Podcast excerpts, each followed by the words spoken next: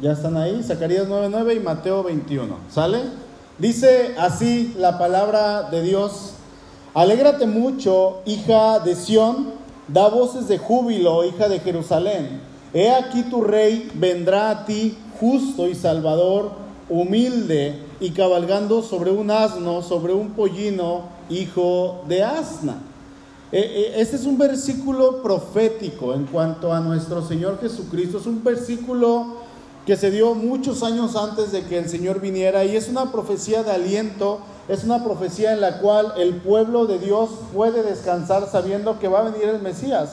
Malaquías habla también de esto, Isaías habla de esto, los profetas hablan de esto y hablaban, todos hablaban especialmente de que el Señor iba a venir, de que iba a venir el Rey desde la eternidad, ¿verdad? Hoy jueves, primero de abril del año 2021, se están cumpliendo casi dos mil años de que el Señor Jesús fue entregado y fue crucificado. Podríamos decir que quizás son 1991 años o pueden ser un aproximado de 1988, 1993 años que el Señor Jesús vino. Hay, hay, hay, personas que a veces nos confundimos, yo también lo he dicho, y decimos, no, pues hace más de dos mil años el Señor fue entregado. No, todavía no llegamos a los dos mil años, pero lo que importa, eso no es lo importante, aquí lo que importa es el hecho de que esto realmente pasó, de que esto realmente sucedió. Eh, estaba a punto, cuando esto que estamos leyendo, que vamos a leer ahorita en Mateo 21, hermanos, estaba a punto de suceder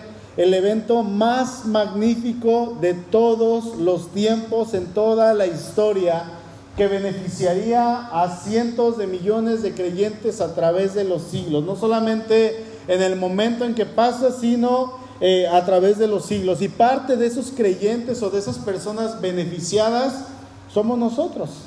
Hoy estamos aquí sabiendo que podemos disfrutar de la salvación que nuestro Dios nos da. Y hoy vamos a hablar de este acontecimiento que pasó en el ministerio del Señor Jesús y esto es la entrada triunfal en Jerusalén. Si ya están ahí en Mateo, déjenme decirles que este acontecimiento en la escritura es tan importante que también se narra en el Evangelio de Juan y se marca, se narra ahí también en Lucas 19. Si no tuviera tanta importancia, no se narraría en los cuatro evangelios. Por ejemplo, lo regular, Mateo, Marcos y Lucas, que son los, se conocen como los evangelios sinópticos, traen historias muy similares que, que se repiten pero cuando algo es sumamente importante se, se, relata en los cuatro evangelios. Por ejemplo, tenemos la resurrección que se relata en los cuatro y se relata aún en Hechos, se relata en las cartas Paulinas y en las cartas Petrinas y en las cartas Juaninas, en todas partes, porque es sumamente importante, ¿verdad?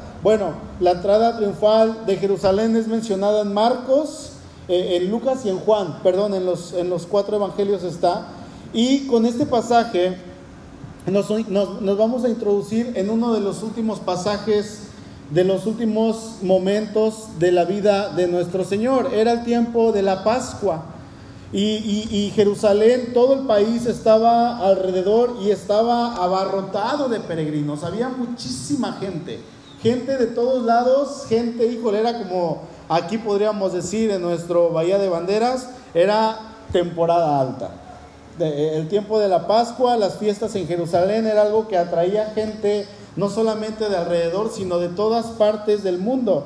Y, había pasado eh, este evento que estaba, bueno, estaba pasando este evento, pero fíjense, 30 años después de lo sucedido, de esto que estamos leyendo, de la entrada triunfal en Jerusalén, un gobernador tuvo que hacer el censo de los corderos que se sacrificaban en ese día, tan solamente en el día de la Pascua, y este hombre con este censo descubre que aproximadamente un cuarto de millón de corderos se sacrificaron solamente en el día de la Pascua. O sea, 250 mil animales sacrificados en un solo día para celebrar la Pascua. Y la norma de la Pascua, de los reglamentos, lo que la ley instituía acerca de la Pascua, era que tenían que reunirse por lo menos 10 personas para cada cordero se tenían que reunir como familia o si no, si la familia era demasiado pequeña tenían que invitar a los vecinos, pero se tenían que reunir Eso quiere decir que en ese día de la Pascua, en este tiempo, en el tiempo de Jesús, y tiempos después con los años venideros y tiempos anteriores a esto, podríamos decir que eh, eh, había un aproximado de dos millones y medio de judíos celebrando la Pascua en ese momento. La ley decía que todos los varones judíos que vivieran en un radio de 40 kilómetros de Jerusalén tenían que venir a la Pascua, pero sabemos que no solamente venían judíos de Palestina, sino venían judíos de todos los rincones del mundo. No, no importaba que el viaje les tomara dos, tres meses, que les tomara una semana, un mes, ellos venían. Se acomodaban durante todo el año, ¿para qué? Para venir a esta fiesta que era la fiesta, vamos a decir, la principal fiesta nacional que tenían ellos como judíos. Y Jesús no pudo haber escogido un momento más conmovedor, un momento más hermoso. Y él se dirige hacia esta ciudad, una ciudad abarrotada de gente y cargada de expectaciones religiosas. Porque aquí lo triste, hermanos, es que a pesar de que la gente venía de todos lados, de todas partes, venían a celebrar la Pascua, ellos venían simplemente a celebrar un acto religioso. Venían a celebrar algo de una manera porque tenían que cumplirlo. Muchos lo hacían de corazón, pero aún así necesitaban al Salvador. Aún así ellos necesitaban a Cristo en sus vidas. Y era el momento perfecto para que el Señor tuviera la entrada a Jerusalén. Ahí en Mateo capítulo 21, ahora sí vamos a entrar a tema, dice el versículo 1, cuando se acercaron a Jerusalén y vinieron a, a Beftajé, al monte de los olivos, Jesús envió dos discípulos, diciéndoles, id a la aldea que está enfrente de vosotros y luego hallarán un asna atada y un pollino con ella. Desátenla y tráiganmelos, dice el Señor. Esta historia que leemos también ahí en Lucas capítulo 19, eh, en el versículo 30 de Lucas, dice, diciendo, vayan a la aldea de enfrente y al entrar en ella van a hallar a un pollino atado en el cual, aquí fíjense lo que especifica Lucas, en el cual ningún hombre ha montado jamás. Dice el Señor, desátenlo y tráiganmelo. El hecho, hermanos, de que este asno no había sido usado nunca para cabalgar es un, eh, es un hecho sumamente apropiado para este propósito que se estaba llevando, un propósito santo, ¿sí? La becerra que era roja se usaban ceremonias de, purificación y, esta becerra que iba a ser sacrificada en el tiempo de la Pascua eh, tenía que ser un animal en el cual nunca se hubiera puesto yugo, jamás.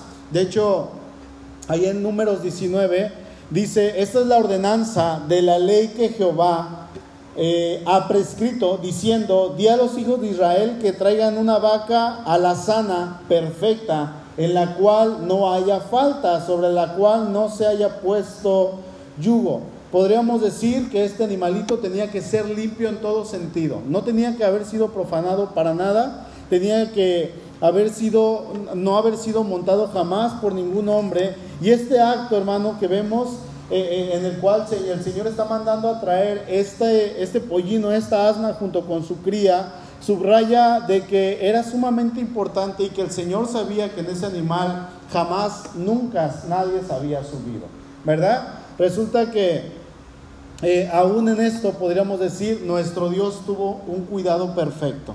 Nuestro Dios estaba a cargo de esto y Él se encargó aún de estos detalles. Y este animalito que jamás había cargado a nadie era el animalito limpio en el sentido de lo que la ley pedía, de lo que la ley estaba demandando. Y este era el animal que iba a llevar al Cordero de Dios hacia su lugar de sacrificio.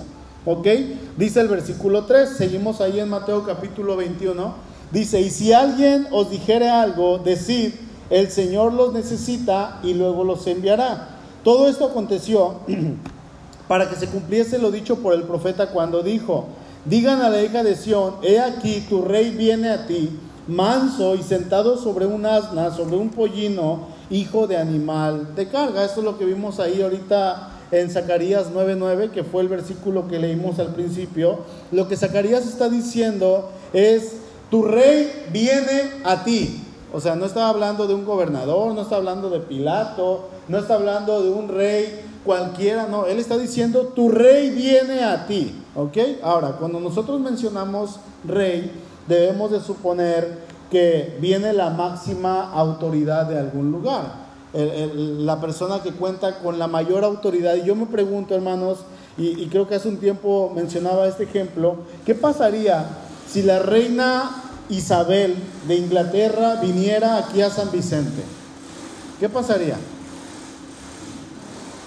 Yo creo que desde antes se harían todos los preparativos, durante meses se estarían organizando, el, ejército estaría organizando cómo enviar a todas sus tropas a este lugar y, ponerlos en puntos estratégicos, habría francotiradores por todos lados, soldados en medio de la calle, y 30 días, quizá más o menos antes de que viniera la reina, se comenzaría una limpieza masiva en todo Bahía de Banderas.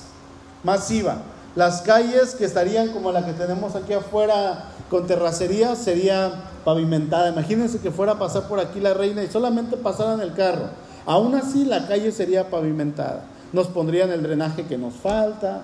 ¿Y qué más qué cosas harían? Hijo, del todo pondrían árboles, harían de todo porque vendría la máxima autoridad de un país y no estamos hablando del presidente, estamos hablando de la reina, ¿verdad? Todo el ejército en este lugar y ella también traería su ejército, se movilizaría todo por todos lados, pondrían vallas por todas las, por todas las calles para que la reina pasara solamente, ¿verdad? Y pondrían una alfombra donde ella fuera a caminar, nos arreglarían el alumbrado por fin, tendríamos luz en San Vicente, que es un lugar que por las noches está muy oscura. E, e, ese, e, es, eso es en cuanto a que viniera el monarca o la monarca de algún país, pero ¿qué pasaría hermanos si viniera alguien más poderoso?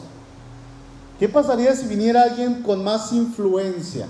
Alguien con más autoridad, con más experiencia alguien justo, alguien que no es corrupto, alguien que no es grosero, alguien que no tiene tacha alguna, alguien que es bien educado, perfecto en todos los sentidos. Y saben qué, por si fuera poco, alguien que fuera eterno.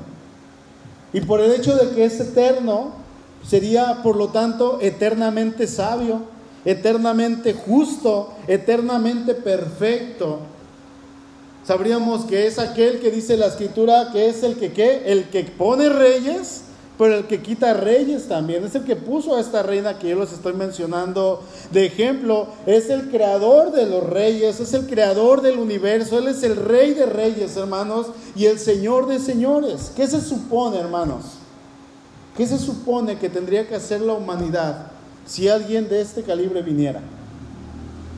Yo les pregunto, ¿cómo tendríamos que prepararnos? Porque obviamente no podríamos. No podríamos recibir a alguien así, no podríamos. La humanidad no estaría lista para recibir a alguien así, aunque déjenme decirles que este personaje que yo les estoy mencionando ya vino. Ya vino y nadie le hizo caso. Nadie lo peló, a nadie le importó. Vino y ni cuenta se dieron. Y los que se dieron cuenta lo rechazaron, lo abofetearon, lo humillaron. Dice Juan capítulo 1, versículo 11, a lo suyo vino, él venía a una misión, ¿verdad? Venía a hacer su trabajo, dice, y los suyos no le recibieron. No le recibieron. Déjenme decirles, hermanos, que la venida de este rey del que está hablando Zacarías no sería esperada con tanta ansiedad ni con tantos preparativos de parte de la humanidad que él, mismo había creado. No lo iban a esperar de esta manera. Zacarías 9:9 dice, alégrate mucho, hija de Sión. Da voces de júbilo, hija de Jerusalén. He aquí tu rey vendrá a ti, justo y salvador, humilde y cabalgando sobre un asno, sobre un pollino, hijo de asna. Hoy no vamos a meditar en Zacarías, quizá para otro tiempo si Dios nos permite, pero yo quiero hacer énfasis en esto, hermano, cuando dice Zacarías que va a venir un rey, dice que este rey es manso, manso. La palabra manso es praus, es una palabra griega que significa que tiene una humildad considerada, que tiene una humildad no pretenciosa es alguien que es gentil, es alguien que es suave. Estamos hablando entonces de un rey sereno. No un rey pendenciero que todo el tiempo quería pelear, que quería hacer la guerra, que quería estar ganando victorias. No, estamos hablando de un rey sereno a comparación de lo que los judíos estaban esperando. Ellos estaban esperando un rey comandante, un rey así como tipo Josué. De hecho, ¿saben cuál es el nombre de Josué en la Biblia? Yo creo que sí saben. Josué, su verdadero nombre es Oseas. Moisés le cambió el nombre, le puso Josué porque Josué es un tipo de Cristo, es un salvador. Él fue el que peleó las batallas y que ganó las guerras. Y fue el que repartió la guerra. Josué se llamaba Oseas y le cambiaron el nombre a El Salvador, ¿verdad? A Josué, Yeshua. Entonces, eh, eh, eh, este hombre era un estratega militar, un hombre que iba y peleaba y ganaba donde quiera. Él hacía estrategias para ganar las guerras. Los judíos estaban esperando a un rey, así a un comandante, a un general de un ejército que se iba a levantar y que iba a acabar con toda la opresión romana que tenían sobre los judíos. Y había una secta, la secta de los celotes, no los elotes, los celotes, a la cual Pedro el apóstol pertenecía y ellos estaban esperando y buscaban a un Mesías guerrero quien iba a usar la fuerza. Pero ¿saben qué, hermanos? El Señor Jesús mostró un poder más grande que el poder militar. Él mostró el poder de la sabiduría humilde y un amor penetrante cuando Él estaba hablando. Mansedumbre, que es una de las características que resaltan a nuestro Señor. Mansedumbre no significa debilidad, sino significa poder pero es un poder bajo un perfecto control. Eso es lo que es mansedumbre. Este es el rey que estaba a punto de entrar a Jerusalén. Este es el rey que mandó a traer un pollino de asna y que dijo, tráiganlo porque yo voy a entrar en la ciudad. Un rey sin precedentes, como ningún otro rey sobre la faz de la tierra. Un rey hermoso. Es necesario, mis hermanos, que entendamos la magnitud del rey que la Biblia está mencionando. Es un rey que es sobre todos y en todos. Un rey desde antes profetizado que se, que se presentaría perfectamente en la persona de Jesucristo. Mateo 21, versículo 6. Dice que manda a traer este, este asno, este pollino, y dice, y los discípulos fueron e hicieron como Jesús les mandó. Y trajeron el asna y el pollino y pusieron sobre ellos sus mantos y él se sentó encima. Ahora, yo quiero, por favor, hermanos, que imaginemos la escena. Ellos llegan con el maestro, con el asna y su cachorro, ¿cómo se dice? El asna y su cría. Eh, llegan con él y ellos se quitan sus mantos, se quitan su ropa. Y en, en aquellos tiempos, el quitarte tu ropa, el quitarte tu manto, era algo muy raro, era algo que no se iba a hacer. ¿Por qué? Porque los judíos, y más si eran pobres, y más en aquellos tiempos que no estaba la oportunidad de tener ropa, no es como hoy que, por ejemplo, yo busco una playera para ponerme, digo, no tengo, y más las mujeres, ¿verdad? No tengo que ponerme, hay como 200 mil playeras o blusas. No tengo ningún vestido, y hay como unos 47 vestidos. No tengo zapatos. ¿Y cuántos zapatos suelen tener hoy las mujeres? Mínimo unos 700 pares. No tengo, no era como en estos tiempos, que, buscamos un zapato y podemos sacarlo a crédito o en, con vales y todo eso. No, aparte la ropa era muy complicada de hacer. Entonces el hecho de que una persona se quitara su manto significaba que estaba entregando todo lo que tenía hacia la persona que se lo estaba entregando. Entonces ellos se quitan su manto y se lo ponen sobre el pollino, se lo ponen sobre este animalito, él se sienta y ahora sí está listo. Esta cena, hermanos, estaba en la mente del Señor desde la eternidad. Yo me imagino que él estaba pensando en esto y estaba diciendo, ya mero se va a cumplir esto. Recordemos que cuando él toma la cena, creo que en Lucas él les dice, no saben cuánto he anhelado tomar con ustedes esta cena. Y ese no saben cuánto, yo me imagino que también estuvo desde la eternidad en la mente del Señor y este momento también se encontraba en la mente del Señor desde hacía, híjole, una eternidad. Él sabía que esto iba a pasar, Él sabe todo, hermanos, Él ya lo sabe todo. Dios tenía en mente esta cena que se había planeado desde la eternidad pasada y ahora estaba pasando en ese momento, justo en ese momento, y dice el versículo 8, y la multitud que era muy numerosa tendía sus mantos en el camino, y otros cortaban ramas de árboles y las tendían en el camino. Ahora, ¿por qué hacían esto? ¿Qué culpa tienen los arbolitos? Bueno, cuando un rey regresaba de la guerra, de alguna batalla en la cual había tenido la victoria, el pueblo lo recibía de esta manera. El pueblo se agolpaba a la puerta de la ciudad y que empezaban a cortar ramas y todo para que el rey pisara sobre ellas, para que no pisara la tierra. Era como un agradecimiento. Recordemos, por ejemplo, al rey David cuando Saúl lo enviaba de campaña y él iba a conquistar lugares y ganaba la guerra. Cuando él llegaba victorioso, la gente salía a él y le cantaba y le preparaba algo así como un tipo de desfile y lo honraban por lo que él había hecho. ¿Sí? Ahí en el primer libro de Samuel, capítulo 18, dice que la gente le gritaba, ¿verdad? El versículo 7 dice, y decían, Saúl hirió a sus miles y David a sus diez miles. Y la gente gritaba y eran multitudes, hermanos, multitudes grandísimas, que se agolpaban sobre la ciudad y recibían al rey y el rey pasaba por en medio de ellos. Y ellos cortaban ramas y muchos se quitaban la ropa y se quedaban en ropa interior, pero ponían sus mantos para que pasara y no pisara el piso. Era algo muy importante. Si recordamos hace unas semanas, hablamos acerca de la historia judía cuando no hubo profecía en el tiempo de los 400 años de silencio entre Malaquías y Mateo. Eh, hablábamos de que se levantó un hombre llamado Judas Macabeo, ¿se acuerdan? Que este hombre fue un tipo de héroe nacional, un libertador para el pueblo. Bueno, quiero mencionar ahí en, en, Macabeos, capítulo 13, 51, no es que lo lea, ¿eh?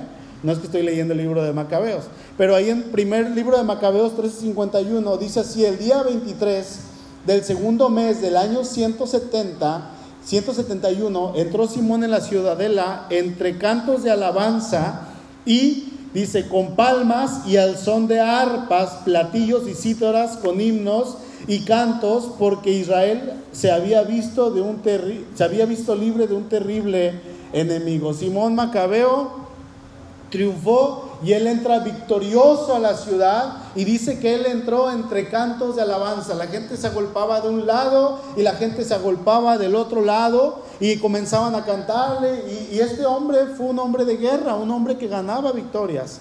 Y cuando él entraba, la gente lo reconocía y hacía esto. Pasó lo mismo con David. Bueno, digamos que pasó algo así más o menos con el Señor Jesús.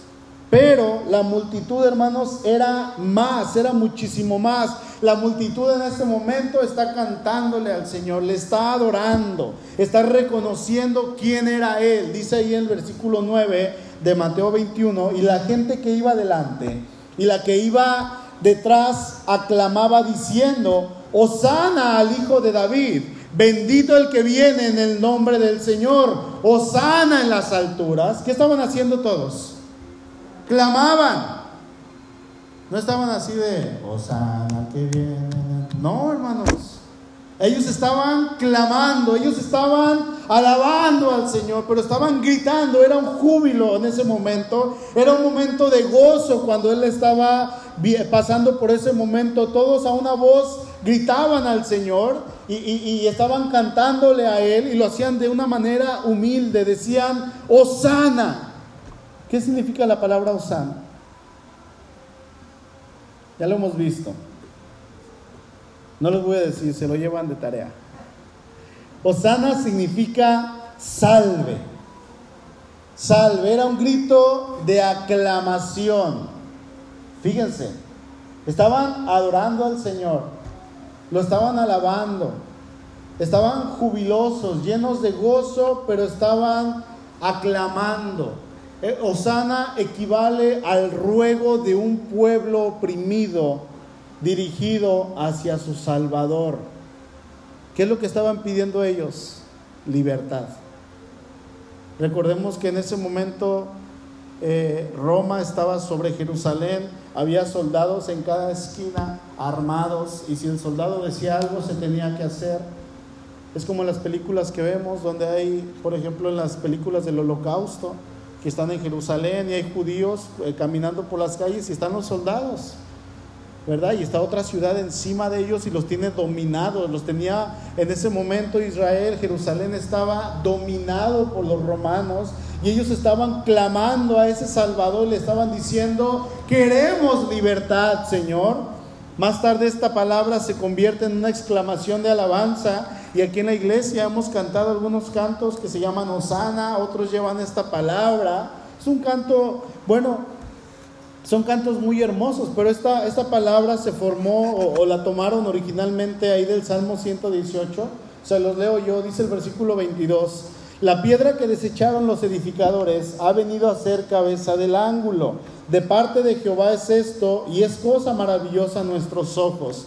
Este es el día que hizo Jehová. Nos gozaremos y alegraremos en él. Oh Jehová, sálvanos ahora. Ahí está diciendo el salmista, sana, dice, te ruego, te ruego, oh Jehová, que nos hagas prosperar ahora. Bendito el que viene en el nombre de Jehová. Desde la casa de Jehová los bendecimos. La gente estaba públicamente en ese momento reconociendo quién era el Señor. Lo estaban reconociendo como el Mesías al Señor Jesús. Después de que los fariseos le hacían la pregunta al maestro y él siempre le respondía y le decían, dinos ya, deja de, afligirnos por favor, dinos si tú eres el Mesías. El Señor les decía, ya se los dije, sí soy. Y ellos no le creían. Al final el pueblo reconoció quién era el que tenían frente a sus ojos. O sea, al Mesías. El Mesías, hermanos, era el personaje más esperado y anhelado de la historia judía, ya que ellos sabían que el, Mesías era alguien que iba a traer salvación. Pero ¿saben qué? No en la manera en que ellos estaban esperando. Le gritaban, Osana, debemos de tratar de comprender lo que ellos estaban queriendo decir. Ellos estaban pidiendo auxilio. Ellos estaban pidiendo socorro. Era un grito desesperado. Era una llamada de auxilio que un pueblo en angustia estaba dirigiendo a su Dios o a su rey. Y cuando ellos lo vieron pasar, empezaron a gritarle, Osana, o sea, sálvanos, Señor. La palabra Osana en las alturas, cuando ellos decían esto, eh, debe de querer decir que hasta los ángeles en lo más alto de las alturas del cielo griten a nuestro Dios, sálvanos ahora que se escuche aquí en la tierra, pero que se escuche allá arriba también. Que se escuchen los ángeles y que los ángeles se unan a este canto. Y que le digan a Dios, Señor, ve y salva a tu pueblo. ¿Qué no ves que están sufriendo? ¿Qué no estás viendo cómo están en necesidad? Era lo que ellos estaban queriendo decir, hermanos. Era un grito desesperado de un pueblo desesperado que se encontraban con un hambre desesperada y en una situación desesperada. Al ver esto el Señor se conmueve en espíritu, a Él le duele. Dios sabe cuál es el clamor de nuestro corazón. Él lo sabe. Y, y, en ese momento Él ve a un pueblo entero agonizando en su vida en todos los sentidos. Pobreza, hambre, dolor, enfermedad, tristeza, agonía, muerte, de todo. Pero saben que ese agonizar principalmente, hermanos, se encontraba en su vida decadente espiritual. Estamos hablando de que había aproximado en ese momento de 2.500.000 hombres con la misma situación. 2.500.000 hombres. ¿Se imaginan? Hace rato que fuimos a, Vallarta, híjole, el tráfico está terrible. Nunca, nunca nos habíamos tardado tanto, bueno, en tiempos anteriores, en cruzar de mezcales aquí a San Vicente. La otra vez unas personas dijeron que se hicieron una hora casi de, de mezcales aquí a San Vicente por el semáforo que pusieron. Hay mucha gente ya, mucha, pero aún así no llegamos ni a los 200 mil en todo Bahía de Banderas. 2 millones 500 mil varones. Aquí no sabríamos decir quizás sí o si no, si decir sin contar a las mujeres y a los niños, que si contamos a las mujeres y a los niños y los sumamos a los hombres que estaban en ese momento, quizás estamos hablando de un aproximado mínimo de 15 millones de personas. ¿Se imaginan? No estaban las 15 millones en ese momento formadas, pero en el pueblo había como 15 millones de personas, probablemente en la misma situación espiritual desesperada. Ellos creían que su situación era física, era por fuera, pero no. El Señor sabía que era espiritual, era por dentro. Y Él, hermano, se duele con su pueblo. Y yo me quiero imaginar que de alguna manera para Él, para el Señor, era tan fácil liberar a su pueblo. Era algo tan sencillo. Pero pensar y hacer algo así era traer una libertad física temporal como los jueces se levantaban y la, tierra reposó 40 años. Y volvieron a pecar y clamaron a Dios y Dios les, levantó ahora a Débora. Y Débora los, liberó con, con, con Barak y la tierra reposó 20 años. Y volvieron a pecar y clamaron a Jehová y el Señor les levantó a Otoniel y la tierra reposó 15 años. Y así es un círculo vicioso, un círculo. Entonces el Señor pudo haber en ese momento, Él solo, hermanos, haber traído legiones de ángeles y acabado con, todas con todos los, los romanos que estaban en ese momento, pero era una libertad física temporal. Él en realidad venía a librarnos de la esclavitud del pecado y de nada, de nada hubiera servido salvar a un pueblo, a un grupo de personas cuando el resto del planeta entero se iba a ir al infierno. Él sabía que no solamente en Jerusalén estaba pasando esto, sino en todo el mundo, en el mundo entero, en el planeta entero, durante todas las épocas. Él tenía clara su misión. Y él sabía hacia dónde se dirigía y él la iba a cumplir fielmente, hermanos, por amor a nosotros. ¿Sí? Cuando nosotros vemos algún documental de alguien que está sufriendo, ¿a poco no nos dolemos? ¿No han llorado? O, incluso eh, fulanito, Martín Pérez, recogió un perrito y grabó video y desde que el perrito estaba en la calle sufriendo. Y luego vemos cómo al final el perrito está jugando y con un pelaje bien bonito y gordito. Y estamos llorando porque le ponen música triste, ¿verdad? Lloramos por un perrito. Cuando vemos un documental de gente, lloramos, sí. Pero Hermanos, Jesús se dolió de estas personas. Él estaba viendo a personas en necesidad. Dice ahí en Lucas 19, verso 39. Dice entonces, algunos de los fariseos de entre la multitud le dijeron, Maestro, reprende a tus discípulos. Él respondiendo les dijo, les digo que si estos callaran, las piedras clamarían.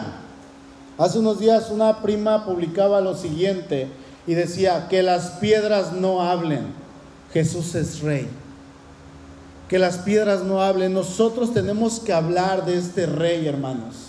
Sería una vergüenza que las piedras hablaran y obviamente eso no va a pasar. Las piedras no van a clamar, pero Jesús está diciendo que ese grito de esas personas en ese momento que estaban clamando a Él, dice, ese grito es legítimo. Y es tan legítimo que es imposible callarlos. Y si se callan, otra cosa va a pasar. Nosotros tenemos que hablar, no tenemos que callar, tenemos que anunciar, así como el pueblo estaba clamando, pero nosotros ahora tenemos al Espíritu Santo, nosotros tenemos que clamar de la misma manera. Dice el verso 41, seguimos en Lucas 19. Y cuando llegó cerca de la ciudad, al verla, ¿qué dice? Lloró sobre ella diciendo, oh, si tú también conocieses a lo menos en este tu día lo que es para tu paz, mas ahora está encubierto de tus ojos. Él se dolió y era obvio, él conocía el corazón de todos y cada uno de los que estaban allí, no importando la cantidad que eran, él conocía el corazón, hermanos. Él estaba escuchando esa necesidad en la que todos ellos estaban. Estaba viendo su pobreza, estaba viendo la muerte que había, estaba viendo el dolor, estaba viendo el hambre, pero sobre todo él estaba viendo esa necesidad espiritual. Es por eso que el maestro llora sobre la ciudad al ver la miseria espiritual en la cual se encontraba. Él no estaba viendo los edificios, él estaba viendo la miseria espiritual porque él conocía los corazones y ese cántico y esos gritos de Osana, él sabía que eran gritos genuinos Eran gritos genuinos, eran gritos de desesperación. Estos gritos, hermanos, sin saberlo, los dimos nosotros en algún momento porque nuestra carne estaba desesperada, pero nosotros no queríamos buscar al Señor. Hasta que el Señor viene, viene a nosotros. Teníamos hambre de Dios. Yo me imagino al Señor pensando que ellos estaban muy equivocados, porque realmente sí, el Señor vino a dar esperanza y a traer salvación y a traer libertad, pero de una manera espiritual, no de una manera física, no la manera en que ellos pensaban. Dice el verso 10, regresamos a Mateo 21. Cuando entró él en Jerusalén, toda la ciudad se conmovió diciendo, ¿quién es este? El verbo conmover se utiliza a menudo cuando ocurre un terremoto, lo cual muestra que este dramático arribo del Señor causó una gran conmoción. La ciudad estaba alocada, hermanos, era una revolución, era un escándalo. Realmente todo se había hecho muy ruidoso, un ruido por todos lados. La gente escuchaba de donde quiera este grito. Dice el verso 11. Y la gente decía, este es Jesús el profeta de Nazaret de Galilea. Cuando Jesús llega a Jerusalén en el pollino, se destaca su realeza mesiánica como también su humildad. O sea, era el rey, pero era un rey humilde, porque el rey por lo regular venía cabalgando sobre un caballo grande ya sea blanco completamente o negro completamente, con su armadura y con sus escuderos detrás. El Señor venía como un rey, pero un rey manso sumamente.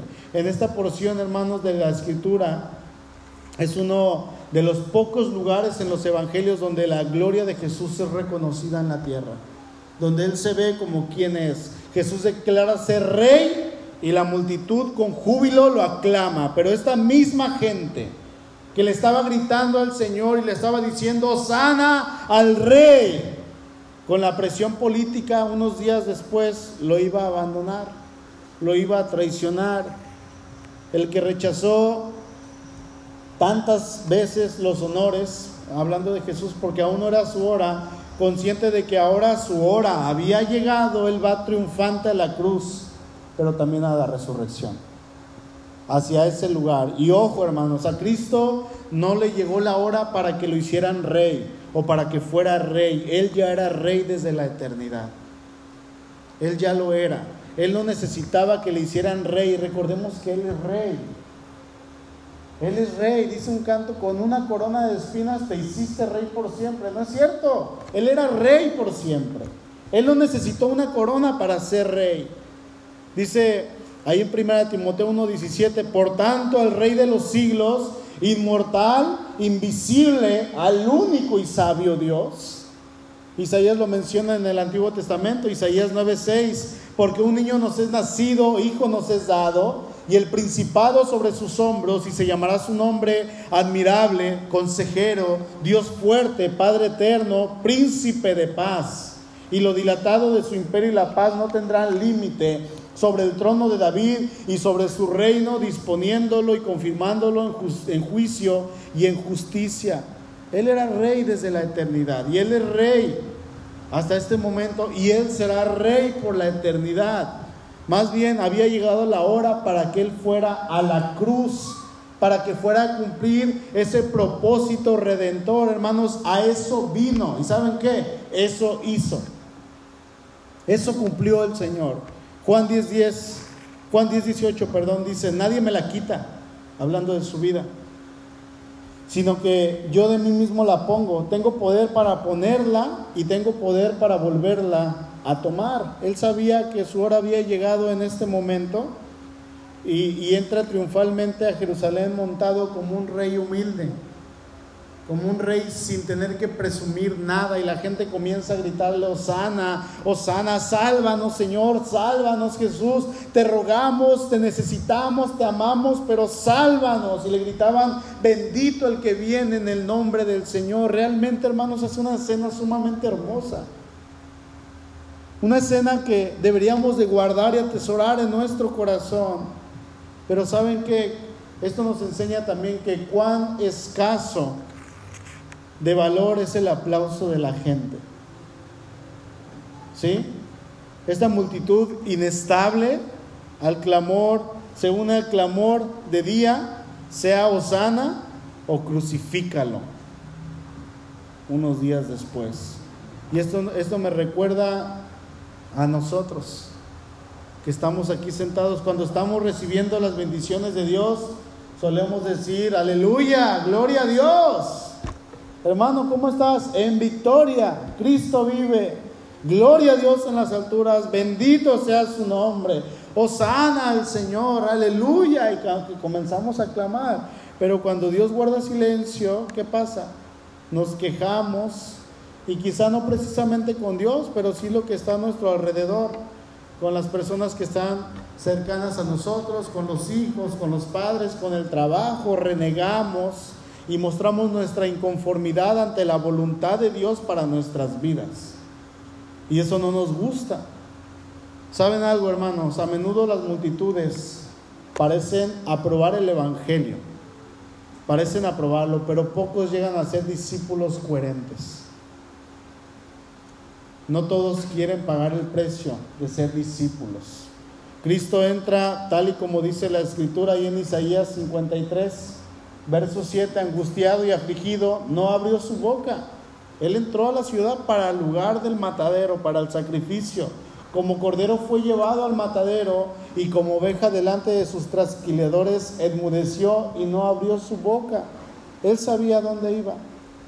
Él sabía dónde se dirigía. Él sabía que tenía que lo que seguía era tomar la cena e instituir el nuevo pacto y después de esto la cruz. Iba ya a eso. Faltaban horas. Jesús entra de una manera triunfal, hermanos, y a pesar de que todo el mundo vio que Él entra triunfante, realmente Él iba a su sacrificio como una oveja que enmudeció, y en ese sacrificio Él iba a triunfar sobre todo. Él iba a tener la victoria, Él iba a derrotar a Satanás, Él iba a acabar con la muerte, Él iba a acabar con el pecado y Él iba a derramar perdón y vida eterna para nosotros. Él sabía lo que venía, Él iba directo a la boca del lobo y saben algo, no le importó. Dijo, yo voy. Y Él lo cumplió porque a eso vino, a lo suyo vino. Y aunque los suyos no lo recibieron, nosotros le hemos recibido, ¿verdad? Por la misericordia de Dios. Ahora, hermanos, Él es el Señor exaltado sobre todo y Él está reinando y Él está gobernando a todos y sobre todos. Aunque digan que no, Él está reinando y nuestra esperanza es que sí, vamos a ir con Él o Él va a venir por nosotros. Pero mientras regresa, hermanos, nosotros lo vamos a esperar con todo el corazón, anhelando verle en todo tiempo. Señor, regresa. Y mientras nosotros esperamos vivir una vida en la cual nosotros podamos decir, Señor, yo quiero vivir dignamente. Amén. Sabiendo que Él es el Rey humilde, el Rey exaltado, el Rey que está encima de todos y sobre todos. Que acabó con la muerte, acabó con el pecado y derrotó a Satanás y derramó vida eterna. Amén.